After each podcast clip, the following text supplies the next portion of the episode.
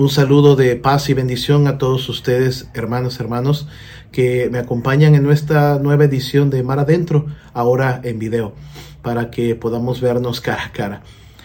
Hoy les vengo a traer una breve reflexión de este segundo domingo del tiempo ordinario.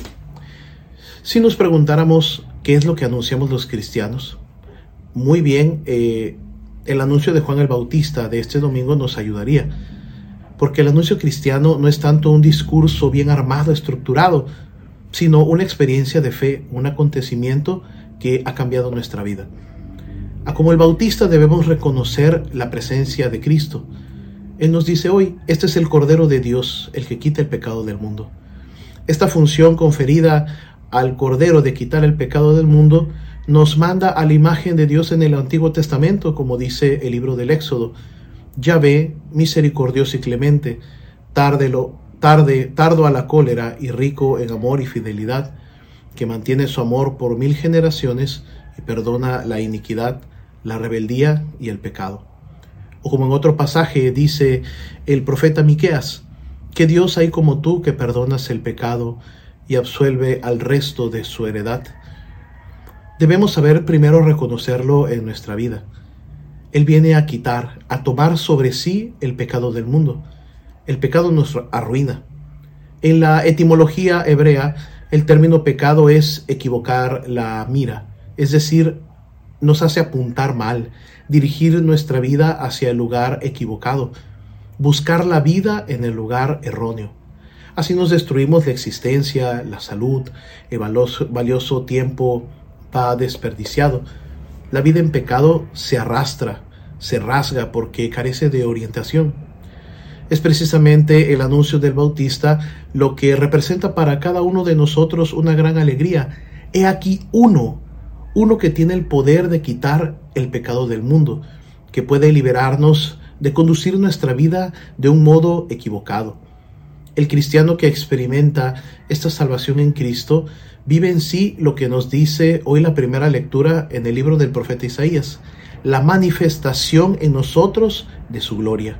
Imagínate la manifestación de la gloria de Dios en tu vida. El Señor pues nos llama desde el seno materno, congrega a este nuevo Israel que es la iglesia que ha surgido del costado de Cristo para ser luz de las naciones, para que la salvación llegue al confín de la tierra como profetizó Isaías. Nosotros, pueblo santo, redimido por Cristo el Señor, debemos anunciar al Cordero, a la luz que nos ha hecho ver la luz. Nuestra sociedad sigue experimentando nuevas formas de atadura al pecado y el cristiano debe ser signo de esta libertad que solamente se puede vivir en el Espíritu de Dios que se nos ha dado. El pecado nos encierra y Cristo nos libera. El pecado es oscuridad, Cristo es la luz.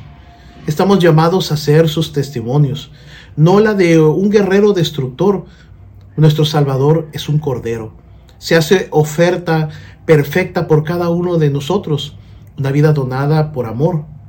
La imagen del cordero eh, tiene sobre todo un significado muy importante en el Éxodo, porque es la ofrenda del sacrificio. También es la figura del siervo de Yahvé en su misión marcada por el sufrimiento al cargar nuestro pecado como nos dice Isaías en el capítulo 53. Y de hecho cargó con nuestros males y soportó todas nuestras dolencias. Nosotros le tuvimos por azotado, herido por Dios y humillado. Mas fue herido por nuestras faltas, molido por nuestras culpas. Soportó el castigo que nos regenera y fuimos curados por sus heridas. Como cordero llevado al degüello, nos, como oveja que va a ser esquilada, permaneció mudo sin abrir la boca. San Juan en su Evangelio sitúa la muerte de Cristo en el día de la Parasebe, cuando era el día cuando eran sacrificados los corderos en el templo para ser posteriormente cocinados y comidos en las casas para la celebración de la Pascua judía. Cristo ahora es ofrecido en la cruz, el cordero inmaculado y perfecto que verdaderamente quita y lleva sobre su espalda el pecado del mundo.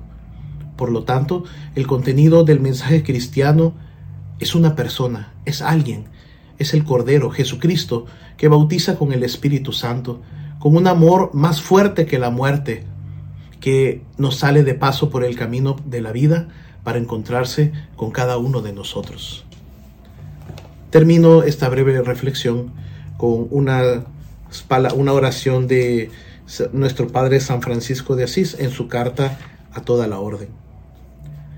Omnipotente, eterno, justo y misericordioso Dios, concédenos por ti mismo a nosotros, miserables, hacer lo que sabemos que quieres y querer siempre lo que te agrada, a, fin de que interiormente purificados, iluminados interiormente y encendidos por el fuego del Espíritu Santo, podamos seguir las huellas de tu amado Hijo, nuestro Señor Jesucristo, y llegar por sola tu gracia a ti Altísimo, que en perfecta Trinidad y en simple unidad vives y reinas y eres glorificado, Dios omnipotente, por todos los siglos de los siglos. Amén.